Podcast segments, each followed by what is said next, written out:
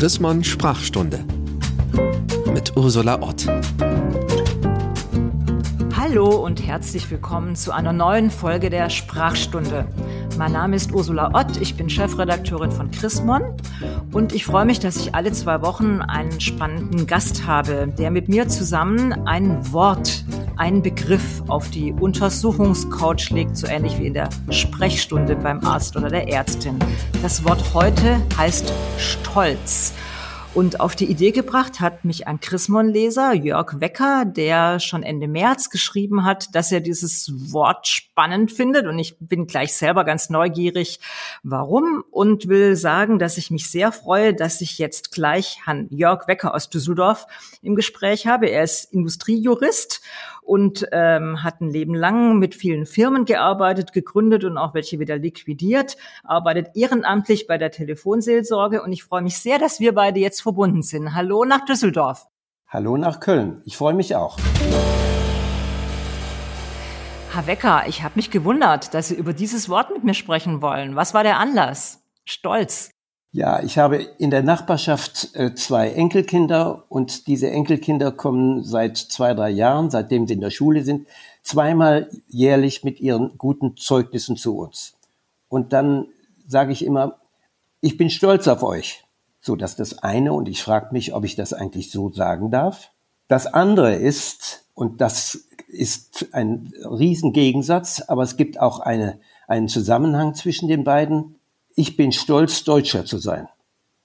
Da stolper ich drüber aus ganz anderen Gründen. Sehr interessant. Vielleicht bleiben wir gerade mal kurz noch beim Begriff, da wir ja kluge und gebildete Leserinnen und Leser haben, gucken wir immer einmal kurz, wo es herkommt, das Wort.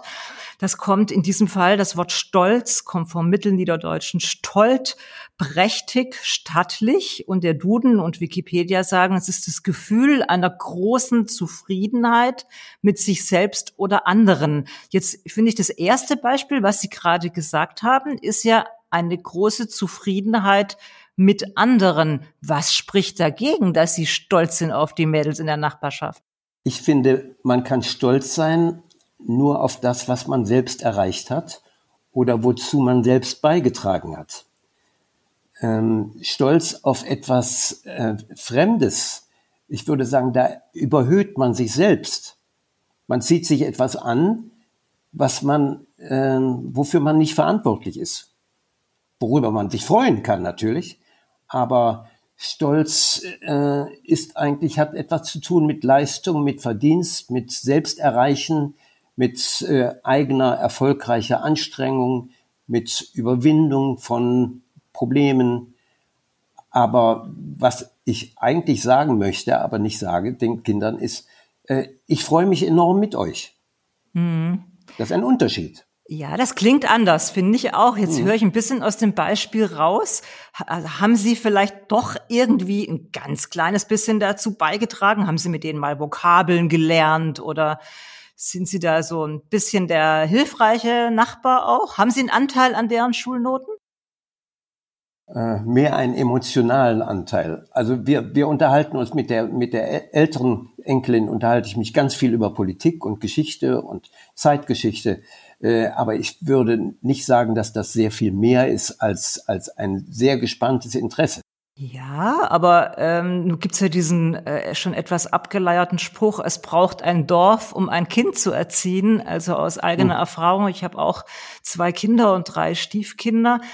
Man ist ja äh, nicht alleine bei der Erziehung. Also äh, Nachbarinnen, äh, nette Freunde der und Onkels braucht man ja auch bei der Erziehung. Ich also spontan würde ich Sie ja ermuntern, dabei zu bleiben, zu sagen, wow, ich bin stolz auf euch. Ein bisschen ist es auch ironisch, oder? Also das wissen die doch ganz genau, dass nicht sie sich den Orden mit den guten Noten an die Jacke heften, sondern sie sagen doch sowas im Subton, Subtext wie, boah, Mädels, habt ihr super gemacht. Boah, haben ja. wir alle zusammen ja. mal wieder geschafft, dieses blöde Schuljahr. Ja. Irgendwie so klingt da das. Da bin ich ganz bei Ihnen. Da bin ich ganz bei Ihnen. Ja. Also ich glaube fast, dass das sympathischer ist, als wenn das die eigene Mutter, der eigene Vater sagt. Ich sage mir mal ein Beispiel. Ich bin, glaube ich, schon eine ehrgeizige Mutter. Also ich versuche anders zu sein, aber ich bin selber sehr, sehr Schwabenkind, sehr ehrgeizig erzogen worden von meinen Eltern und bin deswegen nicht frei von Ehrgeiz, von was meine Kinder anbetrifft. Und als mein kleiner Sohn ganz klein war, da war der erst fünf oder so, da hat er einen Skikurs gemacht und er war der Einzige, der bei absolut brutalem Schneefall, alle anderen hatten schon aufgegeben, aber er hat noch das Skirennen mitge mitgefahren, ist mitgefahren. Ja. Und dann habe ich an dem, als er unten im Ziel war, habe ich gesagt, Mensch, Oskar, ich bin echt stolz auf dich. Und dann fing er an zu weinen, das habe ich nur für dich gemacht. Und da habe ich zum ersten Mal gedacht, Mist, was bin ich für eine blöde Mutter? Das muss der doch nicht machen für mich. Mensch, die anderen Kinder sind auch in die warme Hütte und haben sich einen Kakao mit Zucker bringen lassen. Also ich finde jetzt in dem Beispiel, was Sie gesagt haben, das finde ich fast für das Kind, das große Kind, für die Schülerin, ist es fast stressfreier, wenn der Nachbar sagt, boah, Mädels, bin stolz auf euch, als wenn die eigenen Eltern, die ja dann doch immer noch mal einen eigenen Ehrgeiz mit den Kindern haben. Mhm. Ja, kann ich gut verstehen. Und, und äh, wenn Sie sagen, äh, ich habe ja auch etwas beigetragen durch eine enge, auch emotionale Verbindung zu den Kindern, dann ist da natürlich schon, schon was Wahres dran auch. Ähm, es ist eine, irgendwo eine, eine, eine Förderung, eine Ermutigung, die von uns kommt, von meiner Frau und mir. Das würde ich schon auch sagen. Ja, also ich bin jetzt ganz bei Ihnen. Ich sage weiter, ich bin stolz auf euch. Gut, viel komplizierter finde ich jetzt zweites Beispiel. Sind wir beide stolz, Deutsche zu sein? Hm. Also, schwierig, also, oder? Ja, ich, ich, ich finde es schwierig. Ich finde äh, schrecklich, dass die rechte Szene ähm, dieses Wort diesen Zusammenhang Stolz und Deutschland praktisch gekapert hat. Das finde ich einfach widerlich. Es ist eine Überhöhung von Deutschland. Es ist eine Überhöhung dessen, der sagt, ich bin stolz, Deutscher zu sein. Und es ist, äh, es hat so was ganz, ganz Falsches. Ähm, ich bin vorbeigekommen irgendwann mal an einer Kaimauer in Portugal. Und da stand drauf, es ist ein Privileg, Portugiese zu sein oder in Portugal zu leben. Und da habe ich spontan meiner Frau gesagt, ja du, das ist es, da kann ich mitmachen, das finde ich wunderbar. Was ist das für ein Gegensatz, ein positiver Gegensatz zu, ich bin stolz, Deutscher zu sein. Da geht's mir, so geht's mir auch. Eigentlich bin ich eher dankbar. Also ja. gerade, ich sage Ihnen ganz ehrlich, im letzten Jahr war ich mehr als dankbar, in Deutschland geboren zu sein, weil es ja. in wenigen Ländern so im Griff war mit Corona. Da gibt's ja. viele, die anderer Meinung sind, aber ich habe mich ja ganz gut aufgehoben gefühlt mit dem, mit den Medien, mit dem medizinischen System und so weiter. Das haben wir überhaupt keinen Grund, stolz zu sein. Das ist ein Grund, dankbar zu sein. Also ich glaube ja sowieso, dass dieses, äh, dieser Stolz äh, immer dann ganz gut passt, wenn es um was geht, was man selber geschafft hat, aber auch um was Konkretes. Also ich finde schon, dass es Momente geben kann, wo man in Deutschland stolz ist. Also ich war zum Beispiel, ich war, als äh, 2015 so viele auf einmal kamen, äh, Flüchtlinge, und man wusste, das wird wirklich schwierig, war ich stolz auf meine Stadt Köln, wo ich gesehen mhm. habe, dass Menschen, die vorher nie was gemacht haben ehrenamtlich. Jeder hat plötzlich was gemacht. Ich war richtig stolz auf meine, mhm. übrigens auch auf meine evangelische Kirche, die es geschafft hat, äh, über die über das Engagement ganz viele andere Leute aufzurütteln, in den Hintern zu treten. Da dachte ich zum ersten Mal, boah, ich bin stolz auf meinen Köln. Wir schaffen das hier zusammen. Mhm. So, da finde ich, da kann man dann schon stolz ja. drauf sein. Ja, war ich auch äh, stolz in Verbindung mit Freude. Ich freue mich, in diesem Land zu leben, wo so etwas möglich ist.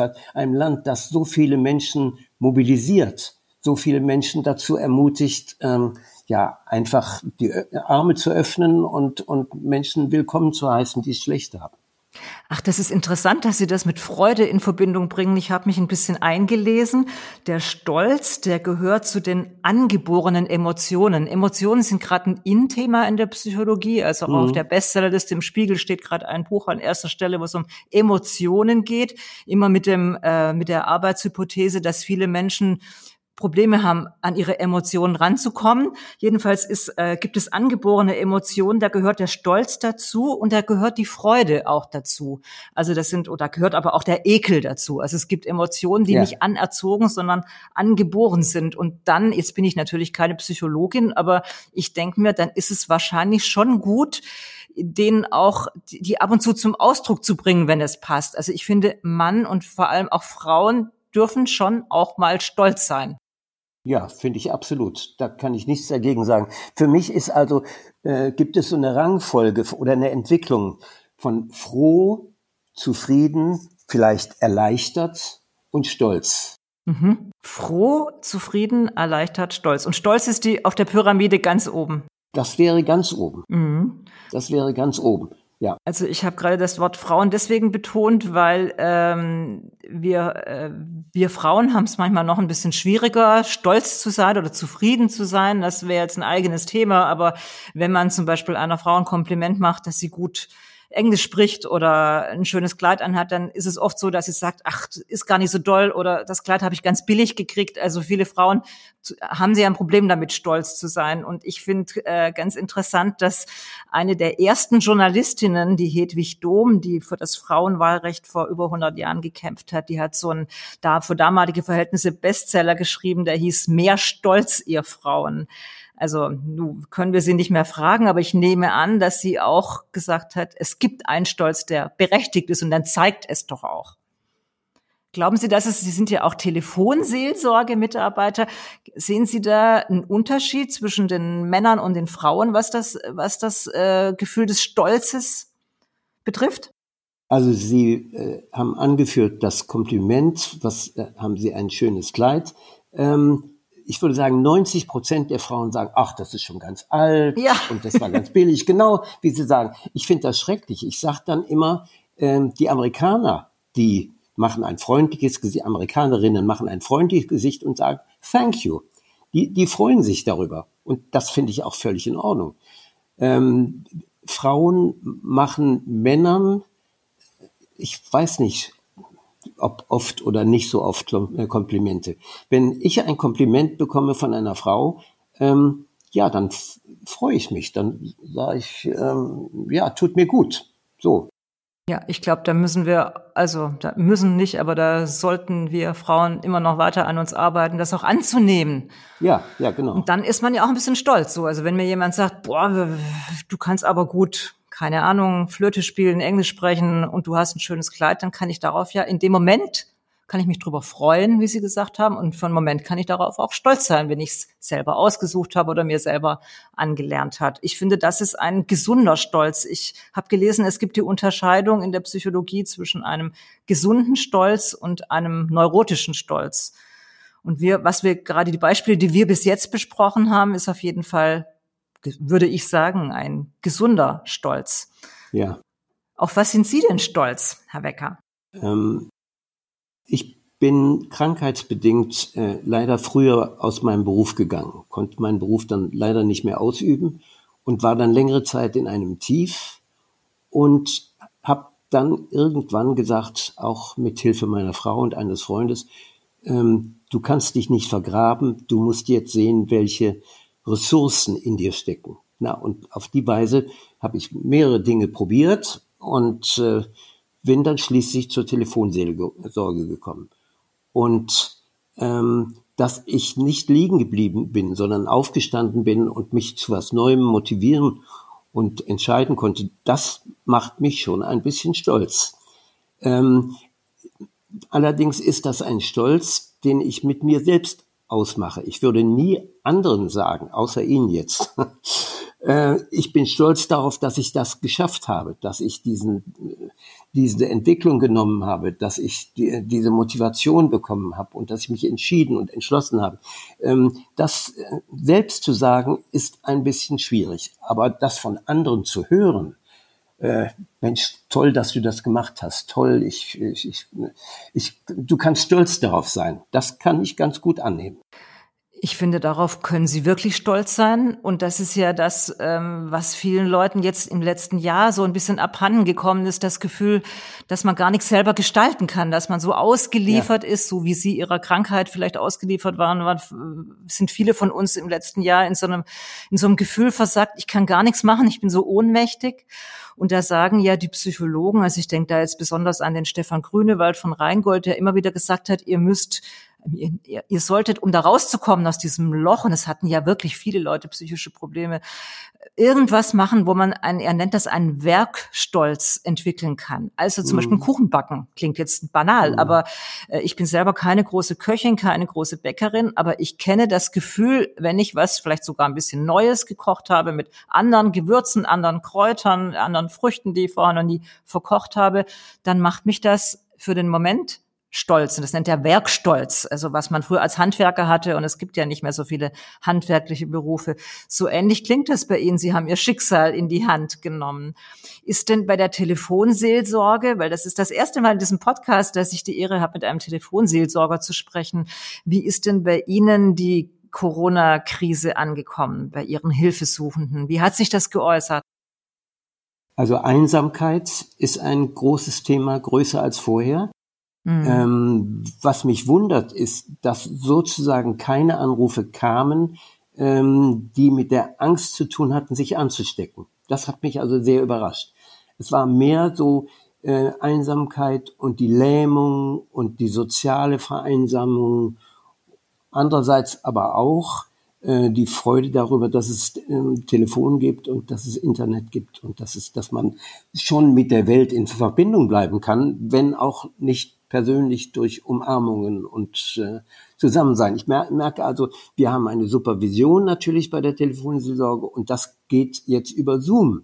Mhm. Ähm, wir haben eine relativ neue Gruppe und diese Gruppe würde zusammenwachsen können, wenn wir uns alle persönlich sehen würden und mehr voneinander wissen würden.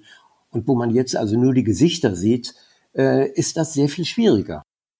Aber das kann ja bald wieder besser werden. Ja, also das Teambuilding, ich habe heute, heute die erste Sitzung mit wenigstens vier Kolleginnen im Garten unseres Hauses wieder gemacht. Also ich hoffe, dass dieses, was Sie gerade schildern kann, dann bald mal wieder außerhalb von Zoom stattfinden. Was mich jetzt interessiert, die, ich lese das überall, dass die Einsamkeit das beherrschende Problem ist. Überall wird darüber geschrieben. In England gibt es sogar ein Ministerium für Einsamkeit und so weiter. Wenn Sie jetzt einen Anrufer oder eine Anruferin haben und die hat es geschafft, wieder eine Aktivität zu starten. Würden Sie, geht Ihnen das dann über die Lippen, dass Sie sagen, boah, da, da können Sie ja stolz drauf sein. Jetzt haben Sie den Anruf gemacht. Wäre das was, wo Sie sagen, boah, stolz, da können Sie stolz sein? Ja, ja, absolut. Absolut. Und, und äh, ähm, obwohl das also etwas heikel ist, ich bringe mich dann auch manchmal ein und ich kann sagen, äh, ich kann ihr Gefühl sehr gut verstehen und, und nachempfinden. Wir beide sind uns da sehr nah. Verstehe. Ich habe jetzt gleich schon wieder äh, auf so eine Abhilfe gedacht. Man muss dies tun, man muss jenes tun. Ich verstehe, Sie halten das erstmal ja. mit der Anruferin aus, ja. das Gefühl. Sie sagen genau. ja gar nicht gleich, du musst drei Leute anrufen. Genau, also Rezepte und, und äh, Ratschläge sind das allerletzte. Ähm, zuerst äh, ist einfach Empathie und Verständnis und Zuhören und Geduld. Ähm, man sagt, Ratschläge sind auch Schläge, finde ich ein bisschen banal, aber es ist schon wahr, was Wahres dran. Dann sind wir jetzt schon fast am Ende unseres kleinen Podcastes, haben verstanden, dass Stolz nicht per se schlecht ist, sondern dass man ruhig stolz sein kann auf die Leistung eines anderen, an der man vielleicht ein bisschen beteiligt war, aber durchaus auch was, wo man sich selber irgendwo rausgekrabbelt hat. Da, wo es nicht passt, also stolz, ein Deutscher zu sein, wollen wir da noch mal kurz überlegen, was da ein besseres Wort wäre? Weil das fanden wir beide so unsympathisch. Wir sind beide mhm. nicht stolz, aber was sind wir dann? Wir sind froh, in Deutschland zu leben. Oder wir sind froh, in einem Land zu leben, in dem das was geschehen ist, möglich war. Ich finde froh ein schönes äh, neues Wort in diesem Kontext, weil froh ist auch nicht gleich so übertrieben. Also unsere Gesellschaft tendiert ja im Moment dazu, sicher auch durch die sozialen Medien und durch alle möglichen Phänomene, alles gleich super spannend und total gut und so mhm. zu machen. Froh gefällt mir deswegen auch ganz gut, weil es ein bisschen zurückgenommen ist. Man muss auch nicht gleich stolz sein. Man kann manchmal einfach auch nur froh sein, dass die Dinge so gekommen sind, wie sie gekommen sind. Froh zu sein bedarf es wenig. Stolz zu sein bedarf es auf jeden Fall viel mehr. Vielen Dank für diesen Einblick in Ihre ehrenamtliche Tätigkeit, aber auch äh, in die Persönlichkeit Jörg Wecker. Und vielen Dank, dass Sie als Chrismon-Leser uns ein Wort vorgeschlagen haben. Und äh, ich will diesen Podcast mit einem Aufruf beenden. Wenn Sie auch ein Wort haben, das Sie immer schon komisch fanden, dass sie vielleicht sogar bei uns in Chrismon gar nicht mehr so gerne lesen möchten, dann schreiben Sie mir an ott.chrismon.de und wenn Sie diesen Podcast gerne gehört haben, dann abonnieren Sie ihn. Das geht ganz einfach bei allen Podcast-Apps oder Spotify und hören Sie uns in zwei Wochen wieder mit der nächsten Folge. Herzlichen Dank, Herr Wecker. Ich danke Ihnen auch. Die Chrismon Sprachstunde mit Ursula Ott.